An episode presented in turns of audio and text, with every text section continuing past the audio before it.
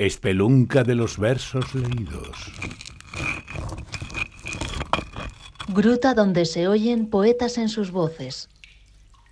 Y sin embargo, ni chamanes ni aura de la divinidad, no somos superhéroes, apenas fingidores de un dolor que realmente sentimos.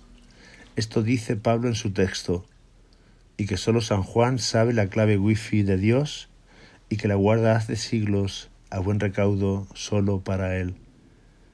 Y dice que el lenguaje es una fuerza, una tecnología prodigiosa y que nos pertenece a todos.